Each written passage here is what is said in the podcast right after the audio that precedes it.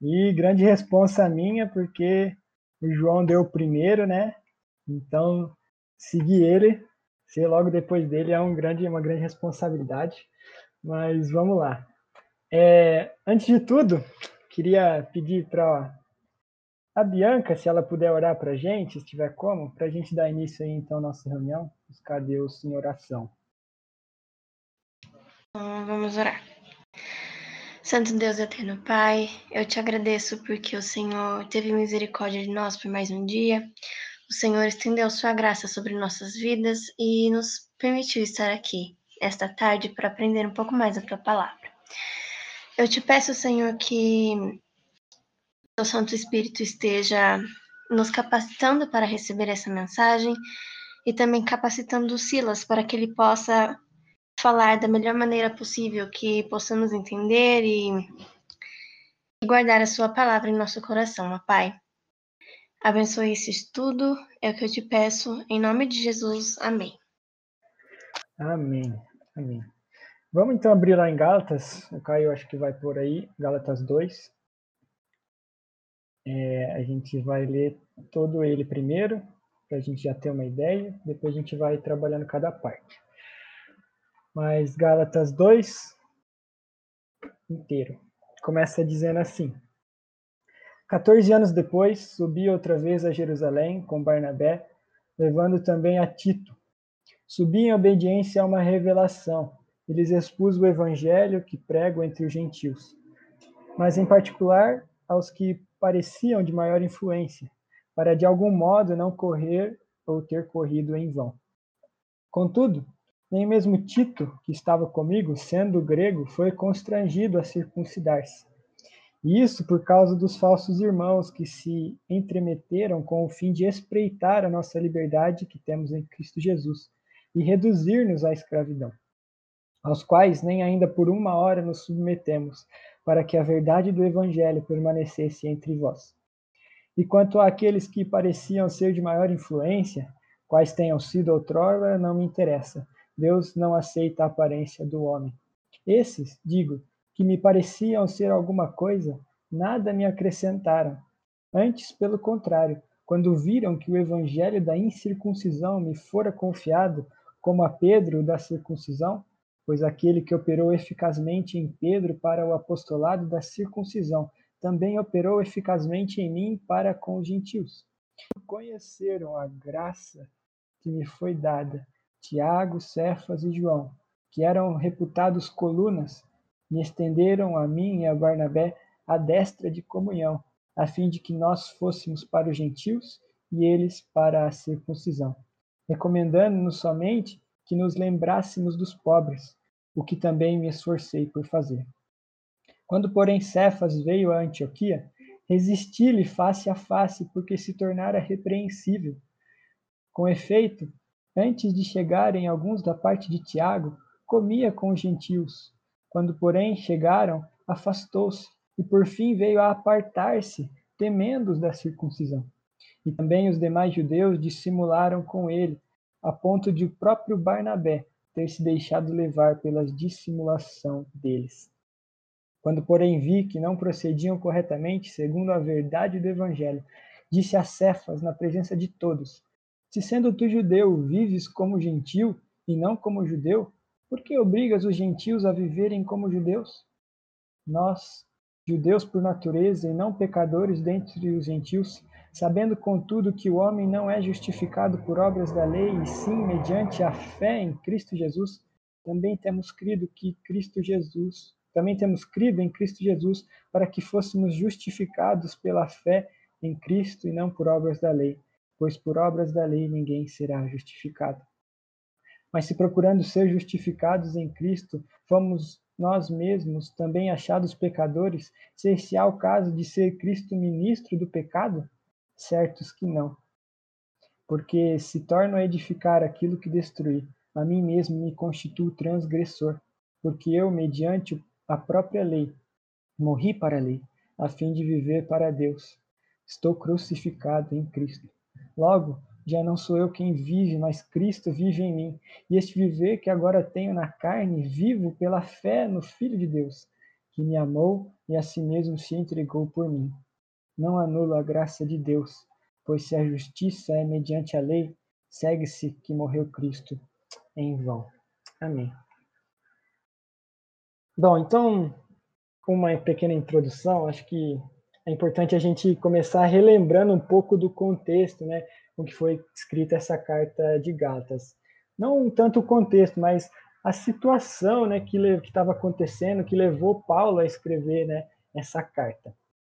É, entender também que esse capítulo 2 é, é um pouco de uma continuação do capítulo 1, né? Então ele está diretamente ligado em um certo trecho com o capítulo 1, porque é, Paulo vai terminar né, o argumento dele aqui no capítulo 2, um argumento que ele começou lá no capítulo 1.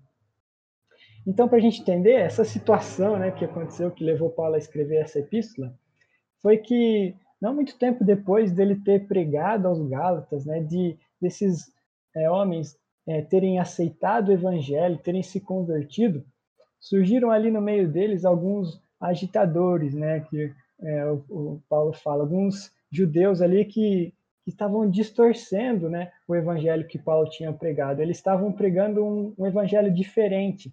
E por causa disso, muitos daqueles irmãos ali de Gálatas estavam se desviando né, das igrejas de Gálatas. Isso a gente vê lá em Gálatas 1, 6 e 7, que Paulo vai, vai falar, né? Admira-me que estejais passando tão depressa daquele que vos chamou da graça de Cristo para outro evangelho, o qual não é outro, senão que há alguns que vos perturbam e querem perverter o evangelho de Cristo. Então, esse evangelho, entre aspas, né, que esses homens estavam pregando, ele dizia que para que aqueles homens que eram gentios, né, que não eram do povo de, de, não eram do povo de Deus, sim, descendentes de Abraão, né, eles estavam pregando que esses homens precisavam ser circuncidados para que fossem salvos, né. É, eles estavam dizendo que não bastava crer, né? não bastava que eles acreditassem em Cristo, mas que eles precisavam então aceitar essa circuncisão e aceitar os costumes dos judeus para que então fossem salvos, né? E, e, a gente vai ver muito disso no resto da carta, né? É, em vários outros capítulos, é, Paulo vai também trabalhar essa situação que estava acontecendo ali. Mas o problema não era só esse, né? O problema é que além de pregar esse evangelho distorcido, além de muitos gentios estarem ali se desviando e começando a crer nesse evangelho, achar que isso era necessário mesmo para a salvação. Outro problema é que esses agitadores, aí, esses falsos mestres, eles também estavam tentando desacreditar o próprio Paulo, né? Eles estavam falando que ele pregava um evangelho falso, estavam acusando ele de ser um mentiroso e até questionando a autoridade dele, né? Então, a gente vai ver aqui no capítulo 2 é, três coisas que esses falsos mestres estavam falando de errado e até acusando a Paulo, né, para tentar desacreditar ele, como eu já disse, né? Então, uma das coisas que eles falavam era justamente a questão dessa autoridade de Paulo. Eles diziam que ele não tinha autoridade vinda de Deus, que ele na verdade era um rebelde, né, que estava é, indo contra os seus superiores, aos outros apóstolos, que ele estava pregando um evangelho diferente do deles, então por isso ele não devia ser ouvido mas sim os judaizantes, eles que deveriam ser ouvidos. E aí Paulo vai se preocupar em trabalhar essa questão desde lá do, do capítulo 1, versículo 11, até o versículo 10 aqui desse capítulo 2. Ele vai começar a, a, defender essa autoridade que ele tinha, dizendo que ela é sim vinda de Deus. Outra coisa que esses homens aí acusavam era justamente eles usavam ali uma suposta discussão que Paulo teve com Pedro, né? Então eles falavam que que Pedro e Paulo não, não, não se davam muito bem, né? Que eles tinham até discutido justamente em relação a essa questão dos, dos gentios terem que se tornar judeus para que fossem cristãos e tudo mais. E na verdade isso era uma uma distorção que eles estavam fazendo da, da situação verdadeira. E aí Paulo ali nos, nos versículos de 11 a 14, ele vai se preocupar em contar a versão verdadeira do que aconteceu, né? Do que de fato ocorreu entre ele e Pedro. E por fim, ali no final dos capítulo 2, a gente vai ver justamente Paulo defendendo a relação, é, o modo né, pelo qual nós fomos salvos e somos salvos. Né? É, aqueles homens diz, diziam que não bastava crer, né, que era preciso, preciso ainda fazer obras da lei. Mas Paulo então vai defender que a salvação era somente pela fé. Então, não era necessário cumprir as dietas, não era necessário cumprir a circuncisão para que a salvação fosse de fato realizada na vida dos crentes. E aí Paulo também vai discorrer isso por vários outros capítulos aqui de Gálatas, mas é aqui no 2 que ele começa a trabalhar essa questão também. Então, acho que tendo tudo isso em mente, acho que a gente já pode começar a entender melhor né, o que vai, vai ser trabalhado e, e, e, a gente vai poder começar a ver quais foram os argumentos que Paulo usou né, em sua defesa. Então, a gente já começa lá a respeito dessa autoridade que ele tinha, né? E para isso eu vou ter que lembrar um pouco do capítulo 1, então eu vou, vou falar rapidamente alguns dos versículos, algumas das palavras que Paulo usou para mostrar que ele tinha sim sido chamado por Deus e por isso ele deveria ser ouvido. O evangelho dele não era diferente.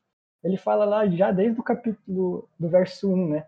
Paulo, apóstolo, não da parte de homens, nem por intermédio de homem algum, mas por Jesus Cristo e por Deus Pai, que o ressuscitou dentre os mortos. Ele continua no versículo 11 do capítulo 1, ele fala: Faço-vos, porém, saber, irmãos, que o evangelho por mim anunciado não é segundo o homem, porque não o recebi, nem o aprendi de homem algum, mas mediante revelação de Jesus Cristo.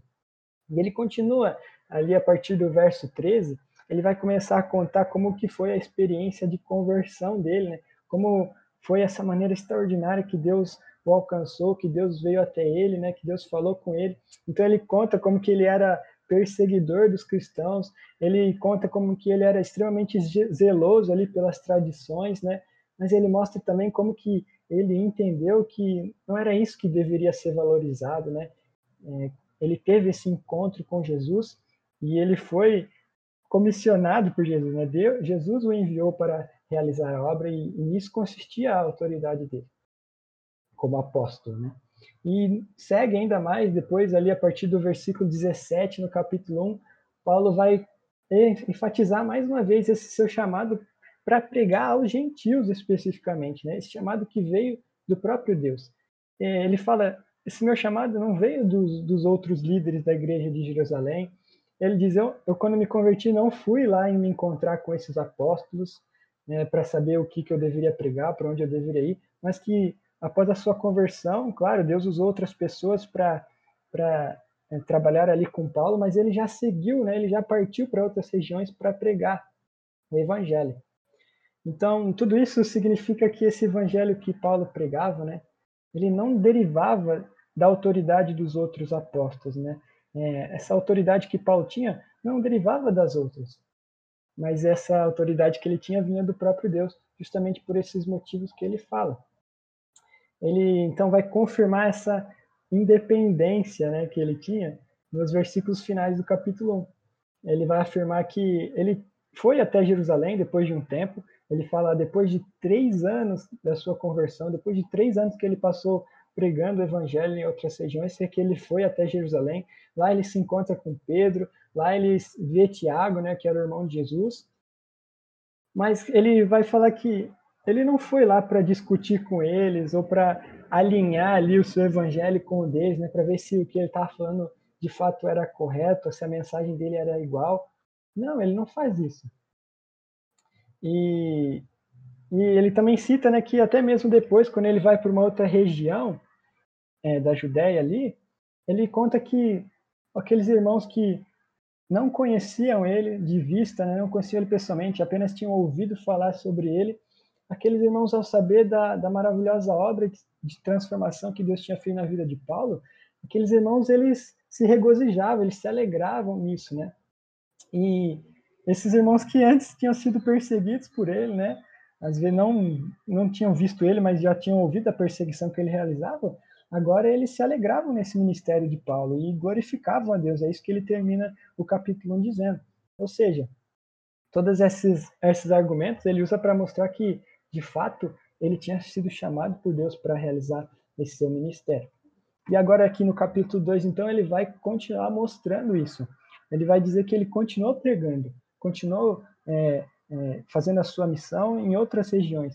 E ele começa a falar, né? Só depois de 14 anos depois, né? Esses 14 anos, eu creio que seja depois da conversão dele, só depois de 14 anos que ele volta de novo a Jerusalém para se encontrar de novo com os apóstolos. E, e o que ele está querendo dizer aqui com tudo isso é justamente essa autoridade, reforçando mais uma vez, essa autoridade que ele tinha, essa autoridade apostólica, ela não dependia dos doze apóstolos que estavam lá em Jerusalém. Mas nem por isso essa autoridade era diferente. A autoridade que Paulo tinha era a mesma autoridade que os outros apóstolos tinham. A, a, mensagem que Paulo pregava era a mesma mensagem que os outros apóstolos pregavam. O evangelho era o mesmo, Cristo era o mesmo, esse Cristo crucificado, mas ressurreto, né, que agora estava reinando por toda a eternidade. Essa era a mensagem, essa era a autoridade de Paulo. E ele reforça isso várias vezes, né? ele deixa bem claro e defende bem essas autoridades que aqueles homens estavam tentando perverter ali, né? estavam tentando desacreditar. Paulo então vai contar ali a partir do versículo 2, desse capítulo 2, que lá em Jerusalém, mais uma vez, ele não foi lá para confirmar esse evangelho, para ver se estava correto, para perguntar para aqueles outros apóstolos se tudo aquilo que ele estava falando estava de acordo. Ele sabia que ele tinha sido chamado para fazer a sua obra, ele sabia quem tinha chamado ele, ele conhecia a verdade. Então, nesse sentido, e a gente vai trabalhar isso mais para frente, ele não estava querendo a aprovação daqueles homens naquele momento. Mas é importante a gente lembrar, justamente por isso, um pouco do que o pastor João falou para nós no estudo passado. Né? Paulo, nesse momento, ele estava defendendo a sua conduta, ele estava defendendo a sua obra, o seu apostolado, usando como base justamente a mensagem que ele pregava. O que isso quer dizer? Ele estava defendendo o evangelho usando o proceder que ele tinha entre os gentios. E ele não estava fazendo o contrário, ele não estava, tipo, defendendo o proceder dele enquanto o evangelho estava acusando ele. É, Paulo estava mostrando que a sua vida, o seu proceder estavam de acordo com o evangelho que ele pregava. E por isso, aquelas coisas que aqueles homens falavam não eram verdade. Então, o que eu quero dizer com isso, né, é que Paulo não estava simplesmente, não foi lá de Jerusalém, arrogante, falando assim: ah, eu, eu sirvo a Deus e não me importo com o que a igreja fala, com o que vocês falam, não é essa opinião que vale para mim, o que importa é a opinião de Deus. É, a gente tem que tomar muito cuidado nesse sentido, né?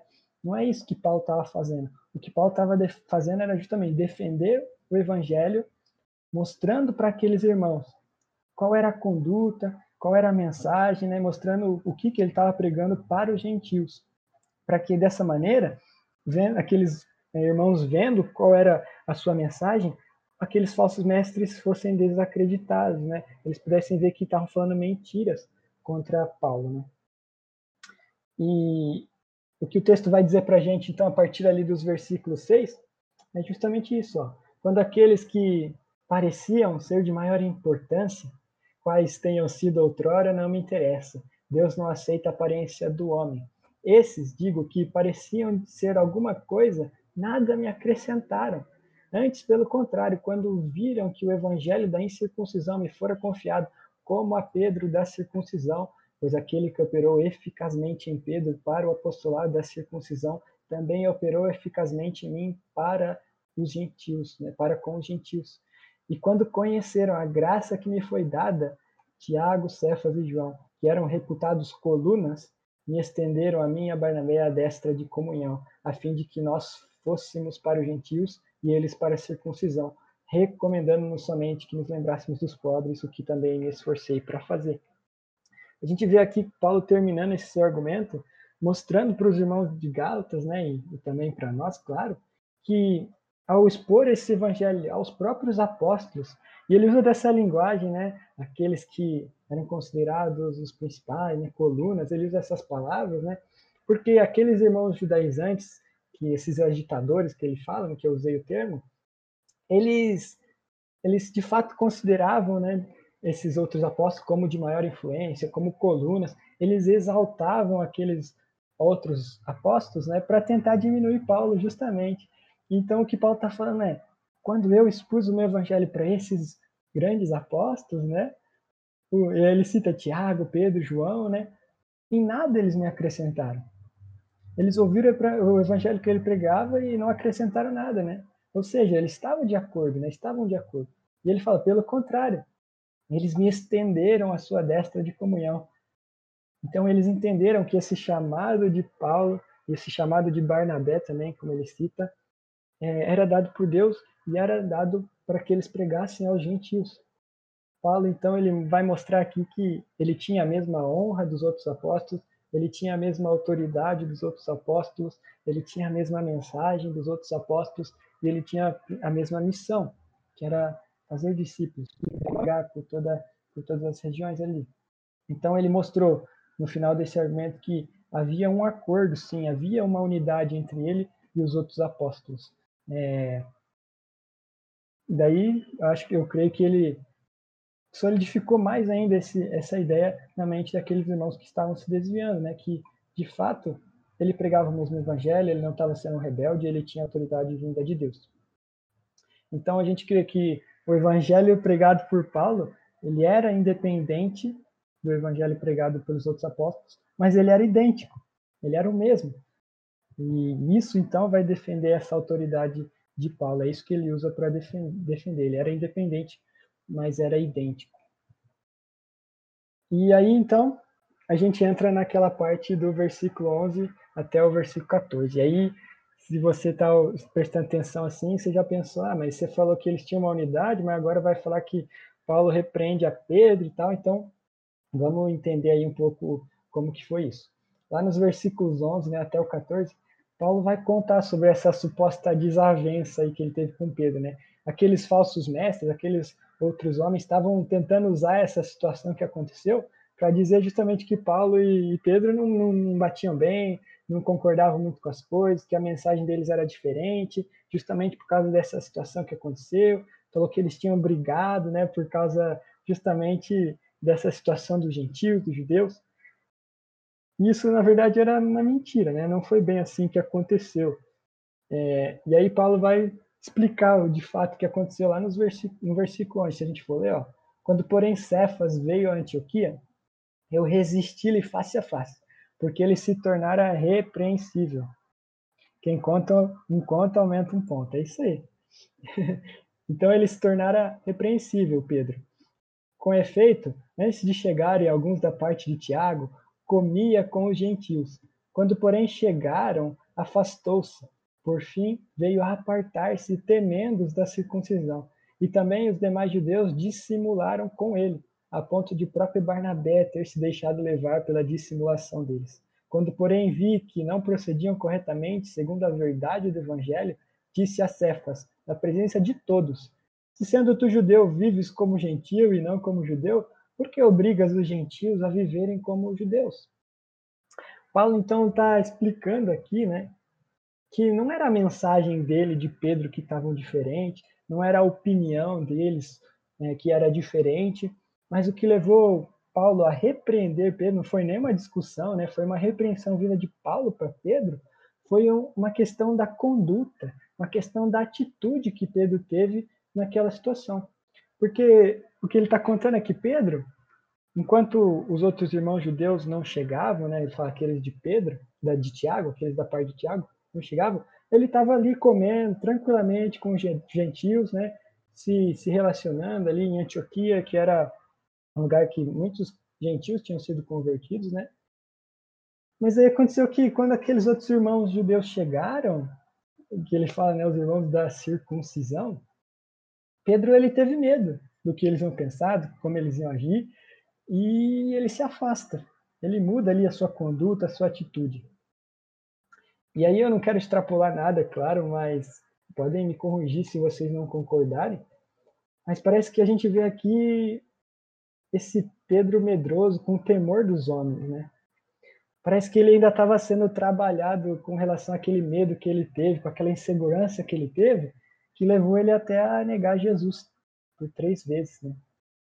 É, quando ele estava ali, Jesus tinha sido preso, ele seguiu Jesus, estava ali no pátio, e alguns que estavam ali também começaram a perguntar: não era esse um dos que estava com Jesus? Não era esse um dos seus discípulos?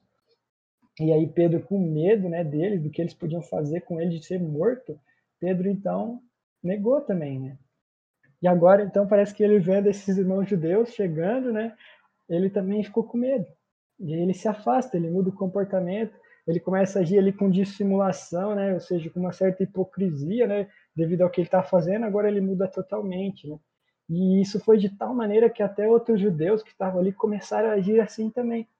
E aí até o próprio Barnabé, que, que com Paulo tinha pregado aos gentios, começou também a ser levado por isso. Paulo então vê essa atitude, né, e, e ele repreende no meio de todos, né, repreende a Pedro e é o que fala ali o final do versículo 14. O argumento dele é: se sendo tu judeu, vives como gentio e não como judeu, por que obrigas os gentios a viverem como judeus? O que Paulo está dizendo aqui é: Pedro, você é judeu, mas você já entendeu né, que, que pode viver como gentil, que pode viver como um deles, que eles também são convertidos né, por meio da ação do Espírito Santo, eles foram salvos, eles foram justificados, eles receberam o Espírito Santo. Eles também, por meio da fé né, que foi dada por Deus, eles são crentes em Jesus. Então, por que, que agora você vai começar a pedir para esses gentios viverem como judeus? Né? É basicamente isso que ele está falando. Né? Não fazia sentido essa conduta de Pedro, né? Mas é aqui eu também queria, embora não está no final, mas eu já queria trazer uma certa aplicação para nós, né? Ou um pensamento para nós, né? Porque quando a gente né, lê essa passagem, ou talvez a gente ouve essa maneira como eu estou contando esse texto, né? Eu estou falando sobre o texto, a gente pode começar a achar que Pedro era uma covardão, né? Pedro era medroso, Pedro podia ser até fraco, né? Mas eu queria trazer, na verdade, para a nossa própria realidade, né? Para nossas vidas. Por quantas vezes a gente, por medo de coisas muito menores, de coisas muito menores, né? Tipo, aqueles judeus, eles tinham poder para matar Pedro, eles podiam fazer isso, né? Como fizeram com o próprio Jesus, né? É, os judeus levavam bem a sério essas coisas, né? Mas pensando na gente, quanta vergonha, porque a gente tem medo do que os outros vão pensar. Se deixa de postar uma coisa sobre a Bíblia, a gente deixa de postar uma coisa sobre a igreja, sobre o evangelho, no nosso próprio perfil, que era para ser algo onde a gente tivesse liberdade para fazer o que quiser ali, né?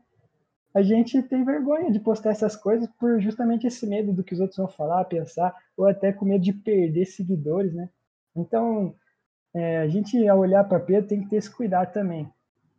É, que a gente, às vezes, é do mesma maneira, né? E, então, esses relatos né, que a gente vê nas, nas passagens são muito bons para percebermos que os apóstolos também não eram perfeitos, não eram santos, né, no sentido de, de não terem pecado nenhum, né? Mas eles eram homens, eram pecadores, né? Que, graças a Deus, tinham sido transformados, né? que agora estavam vivendo nesse processo de santificação, crescendo no conhecimento de Deus também. E a gente vê então nessa passagem também como que Deus usa a sua igreja para ajudar a gente a viver nesse caminho, né? Paulo ali foi usado por Deus para repreender a Pedro.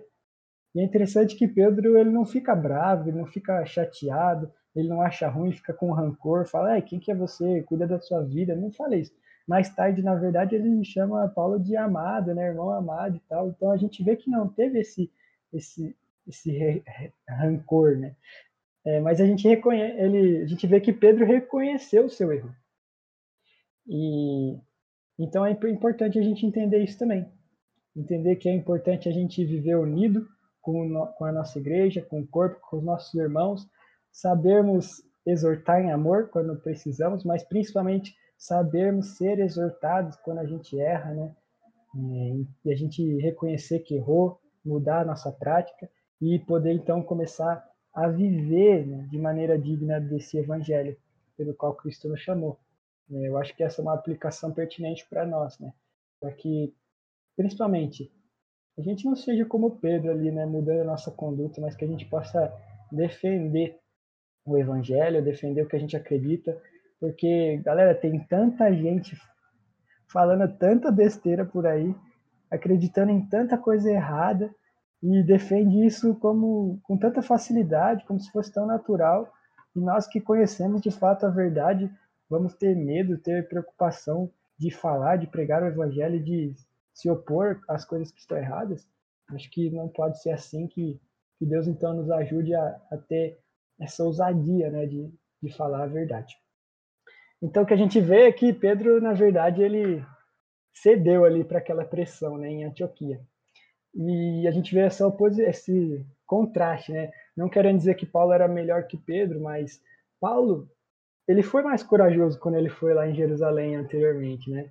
Se a gente voltar rapidamente lá para o começo do capítulo, falar sobre uma parte que eu acabei não comentando, mas eu fiz de propósito para quando chegasse nessa parte, a gente vê lá no, no versículo 3 que Paulo tinha levado a Tito também, né? Ele fala, contudo, nem mesmo Tito, que estava comigo, sendo grego, foi constrangido a circuncidar-se.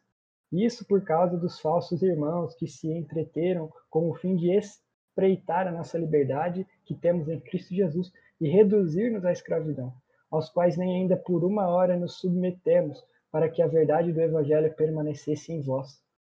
Então a gente vê essa parte, né, Paulo mostrando justamente que ele não cedeu para aquela pressão daqueles judeus. Porque, poxa, ele estava lá em Jerusalém, ele estava lá no meio dos judeus, estava lá no meio daqueles que eram da, da circuncisão, e não só pregou o que ele cria, né, o evangelho, que ia muito contra alguns deles, mas ele também levou Tito, que era um grego. E não era só isso, porque Tito também tinha uma descendência judaica, né? Então, mas ele não era circuncidado, então ele era considerado ali um gentil. Ele tinha uma parte grega e uma parte judia, né? Então, a gente vê essa ousadia de, de Paulo, né? Que. Só um minuto. Que foi lá. Alguém entrou aqui no meu quarto. Mas beleza. Então, ele, ele tinha ido lá nesse, nessa situação, pô. Ele tinha levado o Tito ainda, né? Foi muito mais corajoso, digamos assim, porque ele cria também nessa verdade, ele tinha certeza que Cristo foi quem chamou ele. E então a gente vê isso, né? Como que naquele momento Tito também foi usado por Deus como uma própria uma prova viva ali, né, de que a ação do Espírito Santo estava sobre judeus, sobre gregos, né? E até mesmo na vida de um gentil incircunciso, né? Aqueles irmãos puderam ver na vida de Tito e de fato ele era convertido, que o Espírito Santo habitava nele, né? Então, é interessante esses fatos, né, essas situações que Pedro Pedro ele infelizmente sentiu a pressão ali e Pedro e Paulo não. E mas entendendo então isso, a gente pode partir para esse último tópico, né? Entrar nesse último tópico que é tratado aqui no capítulo 2 que é uma certa introdução aí para esse tema que é praticamente central aqui na, na carta de, de Gálatas, né? Que é o tema de que nós somos salvos pela fé somente. E a gente vai ver isso com mais profundidade também nos próximos capítulos, eles vão tratar bem mais forte sobre isso, mas aqui é importante a gente já começar a ver essa transição, né? Esse momento, Paulo estava defendendo a autoridade dele, então ele já terminou de fazer isso, ele já explicou aquela situação, e agora ele começa então a, a começar a ensinar, a corrigir esse pensamento errado que os falsos mestres estavam pregando ali na, na região a respeito da, da salvação. E eu creio que, embora seja nesses últimos versículos que ele de fato vai começar a falar sobre isso, mas que em alguns versículos anteriores a gente já começa a ver algumas pistas, digamos assim, né? algumas coisas referentes a, a, esse tema também. Né? Se a gente for lá no versículo 4, que a gente leu recentemente, ele vai falar isso, ó, que Tito não tinha sido constrangido a circuncidar, porque justamente havia alguns irmãos ali que estavam tentando tirar deles a liberdade que tinha sido dada em Cristo e reduzir eles à escravidão. Esses irmãos, ele está falando que pregavam essas coisas, era isso que eles estavam tentando fazer. Eles tinham essa intenção de, de falar que a salvação era feita por meio de obras, que não bastava apenas crer, e Paulo diz que isso era como que tirasse a liberdade deles né, e reduzir eles à escravidão novamente. E, e, são esses dois termos aí que eu acho muito interessantes, liberdade, escravidão, eles chamaram bem a minha atenção, porque que liberdade é essa que ele está falando? Né? Será que era uma tentar tirar a liberdade deles de, de pecar à vontade, né, de viver da maneira que mais agradava a eles? E Paulo mesmo vai dizer que não, certamente que não era essa a liberdade que, que eles estavam sendo tirados, mas era a liberdade da culpa do pecado. Aqueles homens, ao pregar que, que a salvação era por meio das obras, eles estavam tirando essa liberdade que Deus nos deu através da, da, do sacrifício de Jesus, né? A gente sabe que Jesus viveu de forma justa, Jesus viveu de forma perfeita, ele morreu na cruz, ele ressuscitou, né? ele venceu a morte, justamente para nos dar essa liberdade da culpa do pecado. Ele tirou de nós essa culpa. A culpa que estava sobre nós, ele tomou sobre si e então ele nos justificou. Esse é o ponto que Paulo vai começar a tratar que ele nos livrou da condenação dessa lei. Antes a gente era escravo, né? A Bíblia mesmo fala do pecado. Agora a gente é, é liberto, a gente vive em Cristo, né? E por causa dele a gente é justificado. E aí então nos versículos 16 e 17 é isso que, que Paulo fala.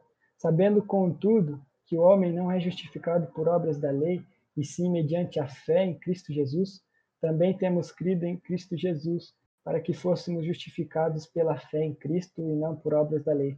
Pois por obras da lei ninguém será justificado. Mas se procurando ser justificados em Cristo, fomos nós mesmos também achados pecadores, dar-se-á o caso de ser Cristo ministro do pecado? Certo que não. Então aqui a gente vê claramente essa verdade expressa, né? Deus ele nos salva, Deus ele nos justifica mediante a fé. Não é por meio das obras que nós praticamos. E até mesmo essa fé né, vem do próprio Deus. E ele faz isso não para que a gente viva em pecado, é o que está falando nesses últimos versículos.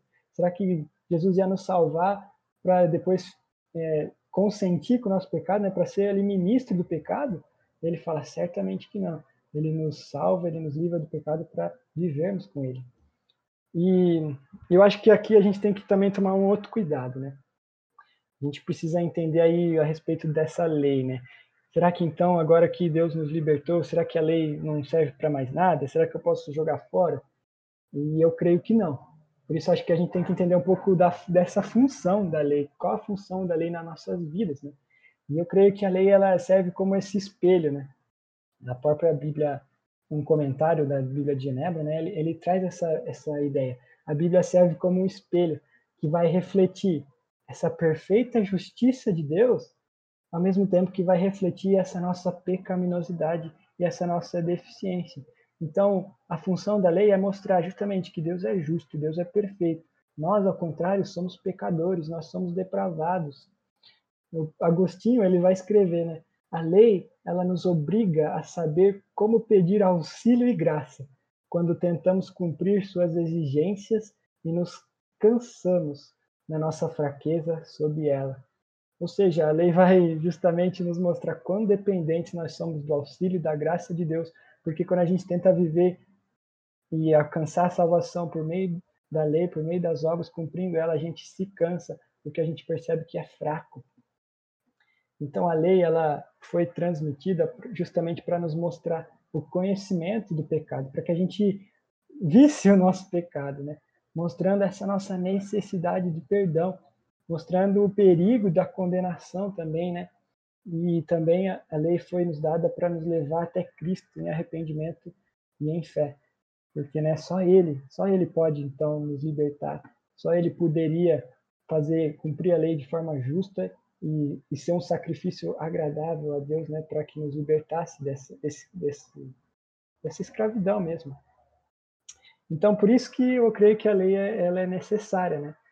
É, eu creio que Deus, sim, ele nos libertou da lei como um sistema de salvação. Ele nos libertou dessa lei é, para que a gente, assim, cumprindo ela, fosse salvo. Não, isso não é verdade mais. Não é, não é assim que a coisa funciona. Mas nós, sim, precisamos da lei para que a gente viva, tenha uma regra né, de vida e prática. A lei ela serve também para moldar os nossos caminhos, para direcionar né, os mandamentos de Cristo, né, os, tudo que ele nos ensina, a gente deve viver, né? A gente ainda vive sobre essa lei de Cristo, digamos assim. É, e aqui entra um outro ponto importante na nossa vida, né? Porque acho que isso é uma coisa que a gente luta diariamente, né? É, a gente fala, a gente sabe, né, que é salvo pela fé, a gente sabe que é, que é justificado por meio de Cristo, mas então por que, que a gente continua pecando, né? Por que, que a gente constantemente cai nesse mesmo pecado, porque a gente não consegue abandonar algumas práticas. E aí, quando a gente vive nessa, nessa realidade, né, às vezes a gente começa a questionar né, se a gente de fato é salvo. A gente começa a pensar: será que eu não sou bom o suficiente? Né?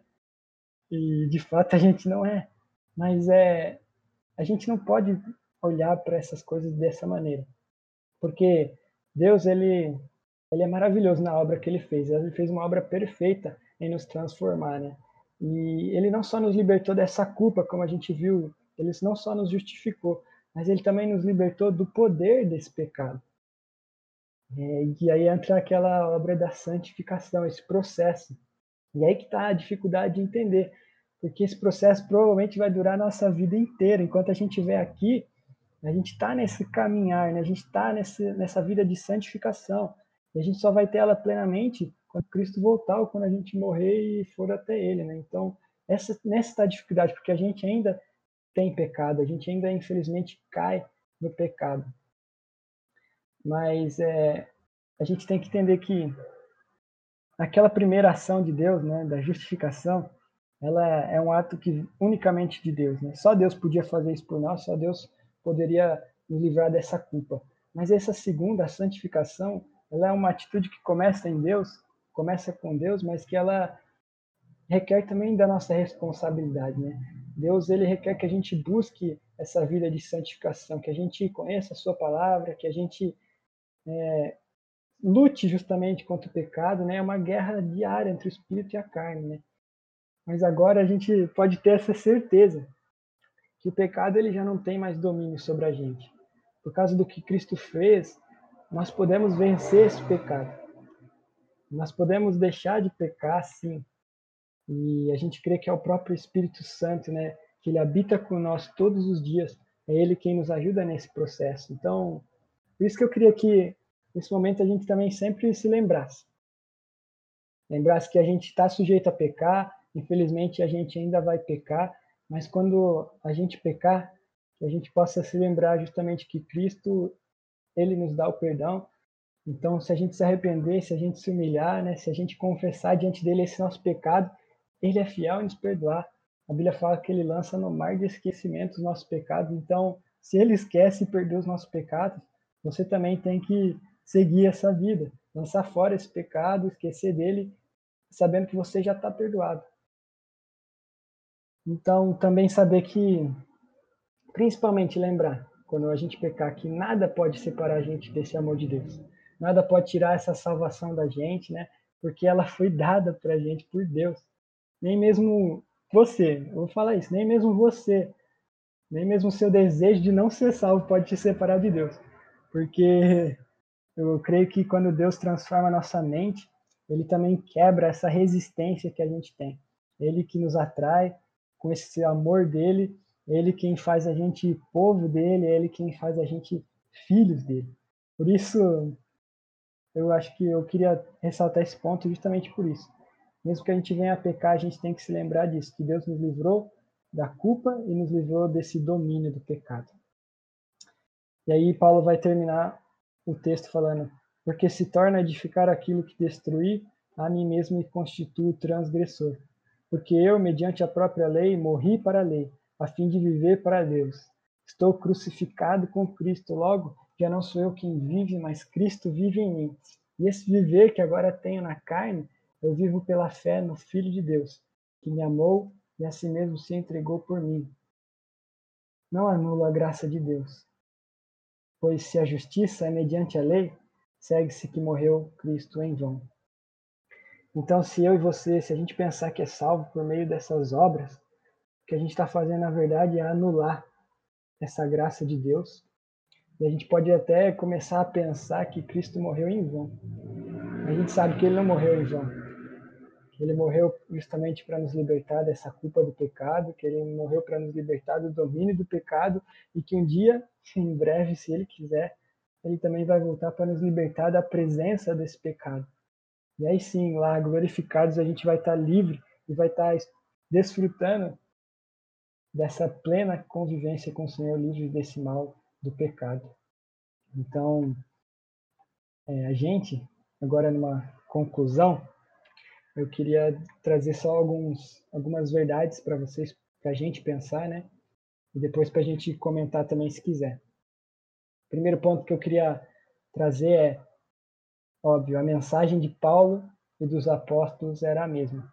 Eu acho que essa é, é mais fácil da gente entender e acho que todo mundo concorda. Paulo, de fato, foi chamado por Deus para pregar o evangelho.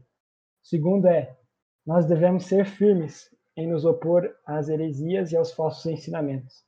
Nós não devemos ter medo, não devemos ter vergonha de nos posicionar para defender essa verdade. É assim como Lutero dizia, né? Eu não posso contrariar a palavra de Deus nem a minha consciência. Então, que nós não percamos essa pureza da verdade do Evangelho. Nós entendamos que precisamos conhecer o Evangelho, que precisamos preservar o Evangelho e principalmente que nós precisamos praticar o Evangelho. Acho que essa é uma aplicação que a gente tem para a nossa vida. E terceiro, eu creio que a gente tem que reconhecer essa necessidade da igreja, de ter esses irmãos conosco, né, do nosso lado, para o nosso crescimento, para o nosso serviço a Deus. Então, saber ser exortados, reconhecer quando a gente está errado, né? Reconhecer quando a gente é repreendido, se, arrepender, se arrepender, né? Mudar de vida, mudar de prática, se de fato estivermos errados, né? E por fim, eu queria destacar aqui que a gente deve viver nessa certeza de que somos salvos pela fé e não por meio das obras, que nós estamos mortos para a lei, mas a gente também está ressurreto né, para a vida com Cristo. É por isso que a gente tem que desejar responder é, com uma vida sem pecado, né, de santificação. Então a gente deve buscar justamente essa vida de santificação. Gente, eu creio que era isso que eu tinha para falar. Se alguém quiser comentar alguma coisa, se alguém quiser falar também, fica à vontade, agora é o momento. E que a gente possa seguir firme aí nesses estudos de Gálatas, e sem dúvida é uma carta muito boa para gente, a gente ser instruído sobre algumas heresias que têm sido faladas por aí, né? Principalmente essa, a gente é salvo pela fé e pela fé somente. Nem? Alguém quer falar alguma coisa? Eu acho, primeiro, grande estudo, que Deus continue a abençoá-lo. Eu acho interessante, primeiro, como Paulo, desde o capítulo 1 até ali o capítulo 14, mais ou menos, do capítulo 2, versículo 14 do capítulo 2, ele vai defender o seu apostolado, vai defender a sua autoridade, inclusive mostrando que ele repreendeu quem precisou repreender pela postura deles, e aí ele começa a dissertar a respeito daquilo que estava sendo atacado na igreja, que é justamente a ideia da justificação pela fé, a ideia de salvação por obras, que eles acreditavam que precisavam de, de, de outras obras para serem salvos, né? Esse, essa volta ao judaísmo, praticamente, né?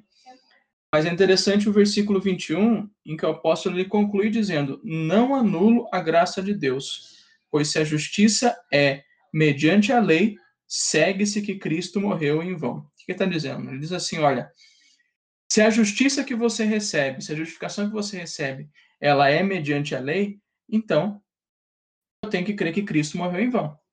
E isso é algo muito forte da gente pensar. Se a gente às vezes não está agindo como se a nossa salvação dependesse das nossas obras, porque isso significa agir como se Cristo tivesse morrido em vão, como se ele não precisasse morrer por mim. Isso é uma coisa que a gente precisa pensar para não cair nesse erro. Amém. Isso aí. Concordo muito. Mais alguém quer falar alguma coisa?